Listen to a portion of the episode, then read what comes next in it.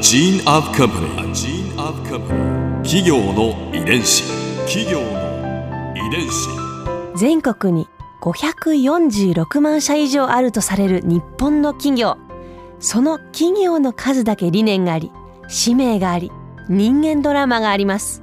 この番組ではさまざまな企業のトップや社員の方にお話を伺いながら成長する企業の DNA を解明していきます企業の遺伝子ナビゲーターは私はるかクリスティンとクオン株式会社代表の武田隆さんです。武田です。よろしくお願いします。さて今日はセントラルスポーツ株式会社経営企画室マネージャー広報担当平山聡さんをお迎えしています。よろしくお願いします。よろしくお願いします。今回は平山さんの入社のきっかけとスポーツクラブの変化についてお話を伺います平山さんがセントラルスポーツにはい。入社されたのはいつですか？えっ、とですね入社したのは2002年ですね。2002年、だから今から15年前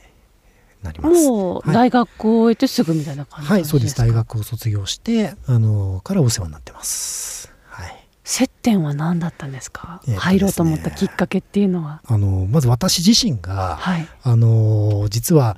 まあ4歳の時にですねあの水泳を始めたんですね。はい。早いですうね、んそうですね。まあでも、ね、当時、まあ、4歳なんではい。多分自分から水泳習いたいとは言わなかったと思うんです。多分あのまあ、両親が、はい。あのまあ、体鍛えさせたいと思ったのか泳げるようにさせたいと思ったのか、うんうんあの4歳の私のおそらく手を引いてですね全く覚えてはいないんですけれどもあの家の近くにあったスイミングクラブに通わせてくれたんですね。はいで実はその通わせてくれたスイミングクラブが、まあ、あのたまたまなんですけれどもセントラルスポーツの スイミングクラブでしてあじゃあ4歳の頃からそうなんです。はい。だから4歳でそのセントラルスポーツのスイミングクラブで水泳を始めて、はいまあ、あの高校を卒業するまでずっと水泳はそのセントラルスポーツのえクラブで泳いでまして。すごい。すごい。で、まあ、高校卒業して大学に入った時にあのずっとお世話になってたそのスイミングクラブのコーチからですねうん。ちょっと誘われてあのそこのスイミングクラブでアルバイト始めたんですよ。へええ指導してたってことですか？そうですね。あの子供さんたちに水泳を。じゃあ4歳から途切れることなくそうなんですね。はい。で、まあアルバイト始めて、いいや当時はでもそれであのそのままその会社にあの社会人になって入るっていうふうには思ってなかったんですよ。はい。あじゃあもう本当にアルバイトとして。て、まあ楽しかったですけどね。すごく水泳自分もやってて好きでしたし、あの子供も好きだったんであの自分が好きな水泳を子供たちに教えるっていうのはすごく楽しくて。であのいざ就職活動をはい。すると。いう段階になって、まあ、本当にあのいろんなあの会社をですね、うんうんあの見させていただいた中で、まあこういうと怒られちゃうかもしれないですけど半分冗談でですね セントラルスポーツのあの会社説明会に行ったんですよ。一応見てみようと、はい。やはり自分もずっと通ってそうかセントラルスポーツの会社説明会だと思ってちょっと行ってみようかなっていう本当に軽い気持ちで行きまして。はい。でそしたらあのーまあ正直自分がずっと通ってたセントラルスポーツのあの施設っていうのはあのプールが本当にメインの施設だったんですけれども、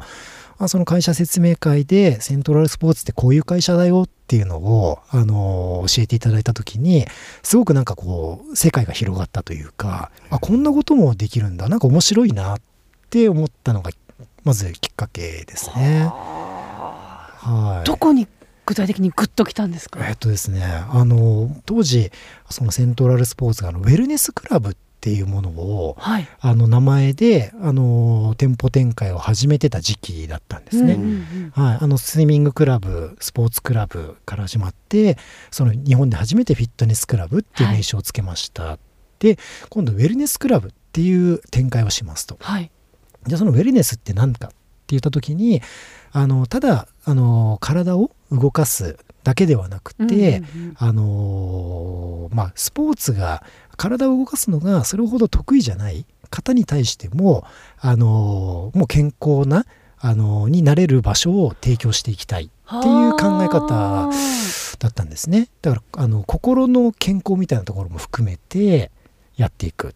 でそこで、まあ、あの0歳から一生涯の健康づくりに貢献するっていう、その企業理念とともにそのウェルネスっていう概念をあの説明された時に、あのやっぱり自分自身ずっと、まあ、水泳を中心にスポーツで、はい、あのを頑張りながら生きてきた人間だったんですけれども、はい、あのなんかその自分がやってきたそのスポーツっていうものを通じていろんな人のあのいろんな形で健康に貢献できるっていうのはすごく素敵だなって思ったのが本当にあの最初のこうグッときた瞬間というんですかね。企業。遺伝子。そんなにスポーツが得意じゃないというそれだけじゃないウェルネス、えー、だつまり、はい、あの、うん、体を動かすだけじゃないってことですよね、ね、ウェルネスってことは。はい、あの例えばその当時あの非常にその大型の,、あのウェルネスクラブっていう展開を始めた時。そうですね。サウナだったりだとかあとお風呂だったりだとか。うん。まあ、今でこそやっぱりそのフィットネスクラブの中にお風呂があったりとかっていうのも、まあ、だいぶこう一般的にはなってきたんですけれども、はい、本当にあの運動、まあ、自分自身の健康のためにぜひやっぱり運動はしていただきたいんですけれども、うん、あの運動がちょっと苦手だなっていう方でもより気軽にあの足を運んでいただくために、あのそういったこうお風呂がすごく充実していて。で日本人の方ってやっぱりお風呂好きなんですよね。ね根付いてますもんね。はいね温泉だったりだとか文化としてやっぱりすごく根付いているのであの本当にお風呂入りに来るためにあのそのウェルネスクラブ、まあ、スポーツクラブに入会をして。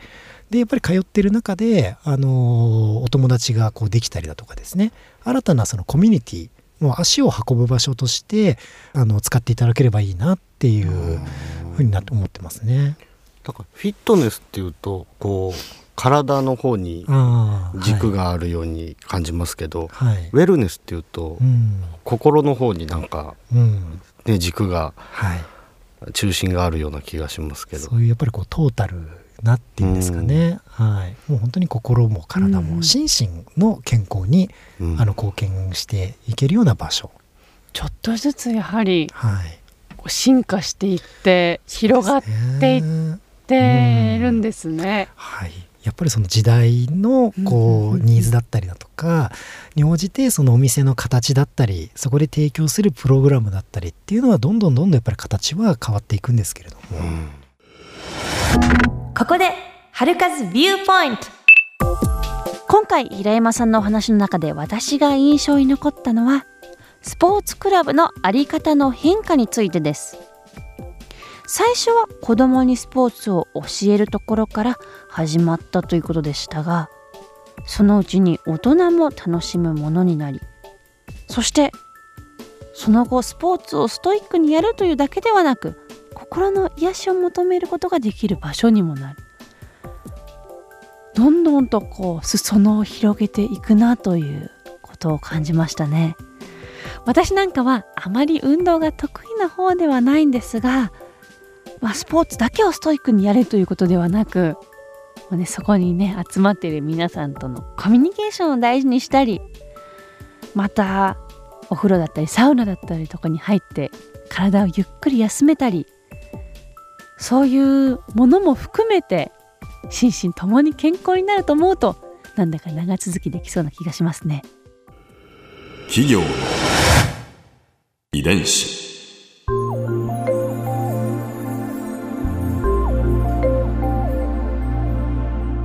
さてこの番組はポッドキャストのほかスマートフォンタブレット向けアプリ JFN パークでも聞くことができますお使いのアプリストアからダウンロードして企業の遺伝子のページにアクセスしてみてください。それでは来週もお会いしましょう。企業の遺伝子ナビゲーターは私はるかクリスティンとクオン株式会社代表の武田隆でした。